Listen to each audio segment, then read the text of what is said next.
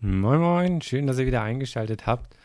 Heute geht es um das Buch The Immortality Key, The Secret History of the Religion with No Name von Brian C. Mura, Murir, Murirescu. Ja. Ähm, das ist das Buch, was mich auf The Sacred Mushroom and the Cross äh, gebracht hat, was ich letztes Mal schon vorgestellt habe. Ähm, und hier geht es ganz grob um genau die sogenannte heidnische Kontinuum, Kontinuumshypothese. Äh, also ähm, gibt es eine Art heidnische Religion, die sich kontinuierlich durch, ähm, ja, durch die westliche, also durch die alten Griechen äh, und dann mit ins Christentum durchzieht. Und ähm, äh, ist diese alte heidnische Religion verwurzelt mit psychedelischen Drogen und kommen da ähm, Sachen wie das Abendmahl oder so her. Und die heidnische Kontinuumshypothese hat zwei grobe Fragen. Haben die alten Griechen Drogen benutzt, um Gott zu finden? Und haben die ersten Christen diese geheime Tradition quasi geerbt? Und das Buch, ich bin äh, über den Joe Rogan Podcast Nummer 1543 äh, von, von Brian Murare, oh, schon wieder der Name, Murarescu und Graham Hancock äh, aufmerksam geworden. Äh, Graham Hancock ist zurzeit gerade bei Netflix mit Ancient Apocalypse äh, mit der Serie äh, vertreten. Der Podcast ist sehr gut, lohnt sich. Ich verlinke den auch unten. Ähm, und darauf bin ich auf dieses Buch gestoßen und über das Buch dann auf Sacred Mushroom and the Cross. Das Buch selber ist ungefähr 392 Seiten lang. 49 davon sind dann noch ähm, Literaturnachweise oder Notizen. Ähm, es ist bebildert, also es gibt von den archäologischen Funden oder Karten oder äh, Sachen, die er da zitiert, äh, Bilder da drin ist ansonsten populärwissenschaftlich geschrieben, was sehr angenehm ist. Also es liest sich anders als ähm, äh, ja, das Buch, das ich letztes Mal vorgestellt habe, liest es sich komplett einfach runter. Ähm, es ist auch, der Autor führt auch durch seine Reise durch das Thema durch, also wie er nach Rom fliegt, in die Archive oder wenn er mit Leuten äh, sich äh, unterhält. Damit ist es, finde ich, also ein sehr, sehr angenehm und spannendes, spannend zu lesendes Buch. Ähm, es ist in zwei grobe Teile unterteilt. Der erste Teil ist psychedelisches Bier und der zweite Teil ist psychedelischer Wein. Und es wird versucht, so die ganze, diese Hypothese und alle, alle möglichen äh, Belege, die man mittlerweile hat, äh, anzuordnen, um zu gucken, okay, was, was gibt es für Hinweise auf so eine psychedelische äh, Verknüpfung mit, mit, den, ähm, mit, dieser, mit den Religionen. Ähm, an der Stelle kann ich schon mal sagen, ich kann das Buch sehr empfehlen. Bei Sacred Mushroom and the Cross war es ja, war ich mir nicht so ganz sicher, was man damit irgendwie anfangen kann, weil es sich mehr wie so eine Dissertation liest. Das hier ist sehr unterhaltsam, super interessant. Und wenn ihr auch nur ansatzweise in der Art von Themen Anfänge von Religion und Literaturrecherche und ja, Historien das alte Griechenland, Anfänge des Christentums, was es da alles gibt und halt an äh, der Rolle von psychedelischen Drogen in, in der Entstehungsgeschichte von eventuell den Anfängen des Christentums und den elysischen Mysterien oder so interessiert seid, kauft das Buch, das ist wirklich super, super angenehm. Genau, bei dem Bier oder mit dem Bier fängt das Buch so ein bisschen an, weil Bier auch eine der, so ist das Argument, einfachst zu herzustellenden Substanzen ist. Also in der, in der einfachsten Form muss man eigentlich nur Getreide in Wasser werfen und es fängt schon von alleine an zu blubbern mit den bakteriellen oder mit den Rückständen, die man schon in den Händen oder so hat. Das heißt, es ist sehr wahrscheinlich, dass frühe Kulturen und damit sind dann auch schon so prä, also keltische oder irgendwelche ähm, ja, äh, Neandertal-Kulturen gemeint, dass die über ähm, Vergärung oder sowas stolpern. Sehr, sehr realistisch. Und ähm, diese Art von äh, ja, Bierbrauen und das in, in Rituale wie Bestattungsrituale äh, einzubauen, äh, ist quasi so, so die Basis, dass sich daraus entwickelt, halt eine kontinuierliche Tradition eigentlich durch alle möglichen Religionen so ein bisschen zieht. Und dann ähm, gibt es nämlich diese, die elysischen Mysterien, ein, ein super wichtiges religiöses Ritual und Pilgerstätte im alten Griechenland. Ähm, Mysterien oder Mysteries ähm, überliefert dann also von dem griechischen Wort Muo, M-U-O, ähm, Augen schließen, in dem quasi ein Rituell, äh, Ritual durchgeführt wurde, bei dem die Leute ein, äh, ein Getränk des Kukion getrunken haben und Plato, der bei dem Ritual quasi teilgehabt hat, zum, unter anderem, ähm, beschreibt es sehr kryptisch, also auch in der Art nichts zu verraten anscheinend, also heiliges Ritual, aber als ja, äh, Blessed Sight and Vision und In a State of Perfection waren jedenfalls die englischen Übersetzungen aus, aus dem Text. Ähm, und Pilger äh, wurden dann mit dem Titel Ep Epoptis äh, versehen. Das sind diejenigen, die alles gesehen haben. Und ähm, das sind schon so auch die ersten Indizien, ähm, dass in diesem Ritual vielleicht ein bisschen mehr als bloß ein Ritual, also religiöse Zeremonie, stattgefunden hat. Ähm, zitiert wird hier auch ein, ein früheres Werk von also mit dem Namen The Road to Elysis von Gordon Wesson, Albert Hoffman äh, und Karl Ruck, ähm, der äh, ein interdisziplinarisches, äh, interdisziplinarisches Buch von ja, Historikern, aber auch einem Chemiker. Albert Hoffmann ist die Person, die als erstes LSD synthetisiert hat. Und dort argumentieren sie, dass das, dieser Kukion, das Getränk halt mit Mutterkorn, und Mutterkorn war die äh, Pilzart, aus der LSD äh, nachsynthetisiert wurde, äh, entstanden ist. Und moderne Berichte von Schamanen, also oder von äh, schamanischen Ritualen mit Mag Magic Mushrooms oder Psychopsilin, ähm, die halt mit geschlossenen Augen Visionen sehen, überscharf und super klar, decken sich halt und gleichen sehr viel auch diesen Erfahrungsberichten, die man findet von Elysis oder von diesen elysischen Mysterien.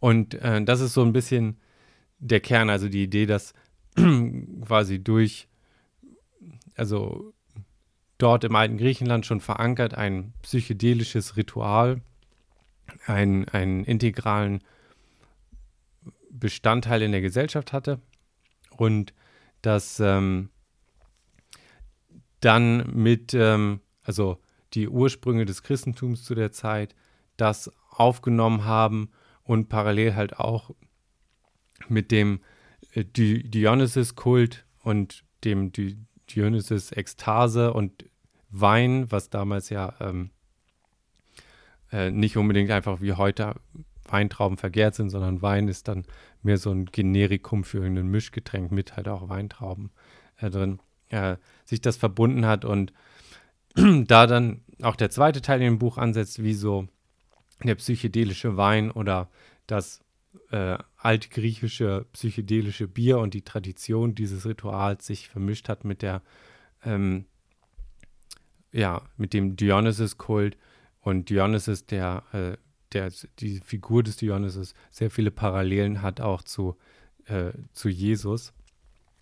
Ähm, und dort eben die Vermutung ist, dass diese Art von, von Ritual dann Unterschlupf im Christentum gefunden hat.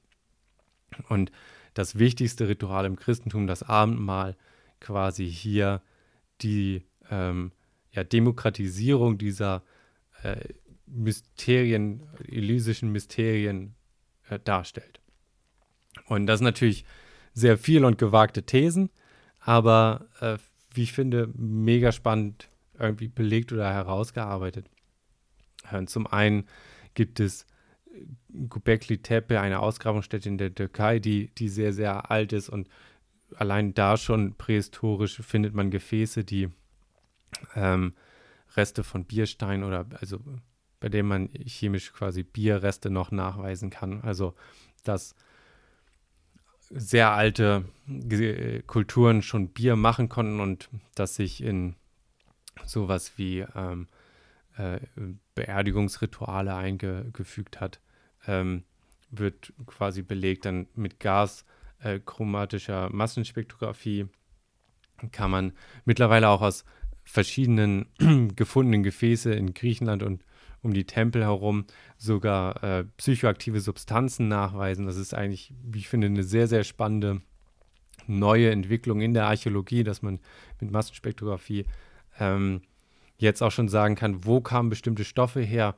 was ja dann auch bedeutet, dass man eventuell Handelsrouten zurückverfolgen kann, wenn sich bestimmte Arten von Isotopen nachweisen lassen oder so von wo kam welches Kupfer her, dann muss eine bestimmte Seehandelsroute existiert haben.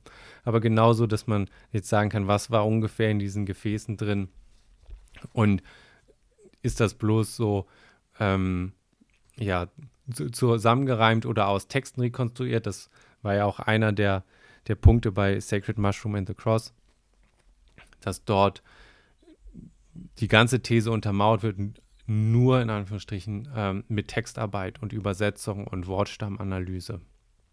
Was ich für eine sehr, sehr interessante Technik halte, aber hier ist jetzt natürlich, dass man Textbeispiele hat und Erfahrungsberichte in Anführungsstrichen von Plato oder so übersetzt, ähm, Ausgrabungsartefakte, aber auch so eine Massenspektrographie und da bildet sich natürlich dann ein, ein ganz anderes fundierteres Bild. Man kann zeigen, dass also Mutterkorn in Gerste halt wächst, biologisch, was heißt Tatsache, aber kommt ja immer noch vor, Tollkorn, Mutterkorn sind ja Begriffe, dass da äh, LSD oder psychoaktive Substanzen drin ist, ist die Ursprungsbasis für die LSD-Synthese oder den Nachbau, um, um dieses psychoaktive Molekül dann nachzubauen.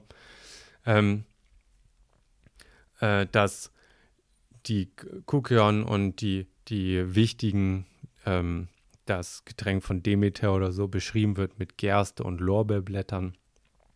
Da wird halt immer das immer Gerste erwähnt, was, wenn man es nur unter einer beschreibenden oder historischen Linse sieht, ist das so, ja, okay, vielleicht ein Platzhalber für Getreide oder so. Aus äh, biologisch-chemischer Sicht ist Gerste anders als andere Getreide, eben wegen dem Mutterkorn. Und Lorbeer selber ist auch, ähm, hat leicht psychoaktive ähm, Komponenten mit dabei. Äh, das Gesamtgetränk dann auch den Geschmack zu über, überdecken. Ähm, dann anhand, äh, dann äh, ja, die Beschreibung von dem, dem Ritual und wie es quasi wirkt und die Parallelen zu einem Pilztrip zeichnet schon ein ganz anderes Bild irgendwie von der ganzen Sache haben. Und dann natürlich so, dass dann viel im, im zweiten Teil äh, der ganzen ähm, des Buches ist die, die Parallele zum Dionysus-Kult und wie das Ganze dann eben in, ja, in einem psychedelischen Wein äh, umgebraut wurde oder äh, sich in einem anderen Ritual quasi wiedergespiegelt hat. Und auch da ist es irgendwie sehr spannend, die Anfänge des Christentums zu sehen ein Beispiel ist, äh, dass, ähm, oder, oder, worauf hingewiesen wird, ähm, die Evangelien sind alle in Griechisch geschrieben, ursprünglich. Daher schon so ein bisschen die Parallele zum griechischen Mysterien. Ähm, dann taucht das Wort ähm, in der Beschreibung vom Abendmahl, in der Jesus ähm, sein Fleisch und sein Blut den, den Jüngern quasi metaphorisch anbietet, äh, wird das Wort Trogon benutzt, das mit Essen übersetzt wird. Aber wenn man das direkt nachschlägt, ist es eigentlich viel roher und meint etwas wie kauen oder nagen. Und das ist auch die einzige Stelle angeblich, kann ich jetzt persönlich nicht überprüfen. Wird gesagt, dass es äh, die einzige Stelle ist in der Bibel, in der es vorkommt, ist im Matthäus-Evangelium 24, 38. Ich weiß jetzt nicht, ob die englische Nummerierung und die deutsche da, da gleich sind. Und äh, ansonsten halt nicht. Und das Wort ähm, in, in der Konnotation taucht wohl auch in den äh, Dionysus Beschreibungen oder in den Kultritualen eher vor, dieses rohere Nagen an Knochen oder und so weiter und wird von vielen dann interpretiert als ja so nicht nur Augenzwinkern, sondern als quasi Zitat und, und Werbemaßnahme von hey, ähm, die alten Mysterien, die jetzt gerade irgendwie unterdrückt werden oder andersrum, hier ist eine neue Religion, wo diese äh, Mysterien, aber dass auch die Ekstase und die, die Party, sage ich mal, vom Dionysus-Kult sich wiederfinden, äh, ne? Und das quasi fast mehr so eine Art Werbe, versteckte Werbung äh, für diese jetzt sich anfänglich neu bildende Religion äh, gesehen wird. Und ähm, das sind ähm, so viel, Vielzahl von diesen Bildern oder Parallelen werden quasi aufgezeigt. Erste Mosaike, die Jesus zeigen, haben Weinblätter da drauf und bedienen sich in der Bildsprache ja den gleichen Sachen wie irgendwie Dionysus. Und ähm, das ist auch mega spannend irgendwie zu sehen, wie da erstmal für mich persönlich als jemand, der nicht wirklich Religionswissenschaften oder irgendwie sowas studiert hat, dann zu sehen, wie, wie so diese, wie da mit Quellen gearbeitet wird und wie man sich dieser äh, ja, versteckten Schnitzeljagd durch Texte und, und Vasen und Fundstücke oder so rannähern kann, um einer Hypothese irgendwie nachzujagen. Man hat natürlich immer in dem Bereich, ist schwerer als in sowas wie äh, Physik, wo man ein Experiment machen kann und dann sehr schnell seine Hypothesen testen und eine andere Art von Objektivität erreicht. Hier ist es alles sehr beobachtend und rekonstruierend. Aber nichtsdestotrotz sind das ähm, erstaunlich äh, viele so Indizien, die ähm, da sehr, ja, die es sehr plausibel machen aus meiner Sicht. Und ähm, wird komplett anders äh, argumentiert. Also der Fliegenpilz taucht hier zum Beispiel gar nicht so wirklich auf. Äh, das war fast der Dreh- und Angelpunkt bei Sacred Mushroom and the Cross. Auf der anderen Seite weiß man natürlich auch nicht so genau, äh, ne, ähm, was wie oder ob es nicht auch parallele äh, Strömungen gab äh, und, und die ganzen Sachen. Ähm, alles in allem fand ich das ähm, super spannend, aber ich bin auch ein sehr großer Pilz- und Pilz-Fan und auch äh, alles, was so, ich sag mal so ein bisschen Krimi äh, recherchieren und Verschwörungstheorie ist jetzt vielleicht der falsche Begriff davon, aber es hat so einen so ähm, Anstrich von äh, Da Vinci Code oder so, wenn man das Ganze liest. So Da Vinci Code in echt mit äh, die eigentlichen Hintergründe und Anfänge von der Religion äh, liegen halt in, in ganz jetzt mittlerweile missinterpretierten und verstandenen Ritualen und das ist äh, n, ja eine größere, längere Tradition, die sich wie so ja die Religion ohne Namen sch schleichend durch alles durchzieht. Auf sowas fahre ich natürlich auch mal total ab, äh, muss ich auch ganz fairerweise sagen. Aber da liest sich das Buch irgendwie ganz gut. Ähm, ohne dass ich jetzt persönlich das Gefühl hatte, dass hier so zwanghaft etwas in, in Sachen rein interpretiert wird. So, was dann Textanalysen und so angeht, da bin ich natürlich immer irgendwie komplett blind. Da kann ich nicht irgendwie groß sagen, methodisch oder auch inhaltlich und fachlich, ja, das passt so oder nein, ist offensichtlich irgendwie, ja, schlampig gemacht oder falsch oder sowas. Aber es ist super spannend zu sehen, wie wie da quasi auch Texte auseinandergenommen werden. Also von da an kann ich nur das wiederholen, was ich am Anfang gesagt habe. Das Buch lohnt sich auf alle Fälle. Der Podcast ähm, von äh, der Joe Rogan Podcast dazu auch. Ähm, guckt einfach mal rein. Ich bin gespannt, was ihr dazu sagen habt. Ähm, Würde mich freuen über Rückmeldung. Und ähm, ganz lieben Dank, dass ihr reingehört habt. Bis dann.